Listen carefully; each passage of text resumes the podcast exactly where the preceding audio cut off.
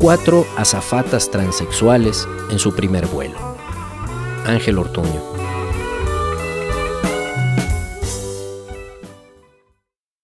Queremos que el sufrimiento no sea actuado, la pobreza real y perdurable como si lo golpearan con carne congelada. Por hoy tiene permiso para destruirlo todo por 60 minutos y dentro de este edificio abandonado. Que su oficio es arder, lo conozco. Primero guarda en su boca gasolina sin tragarla, para luego escupir hacia la antorcha puede conservar todas las monedas que le den.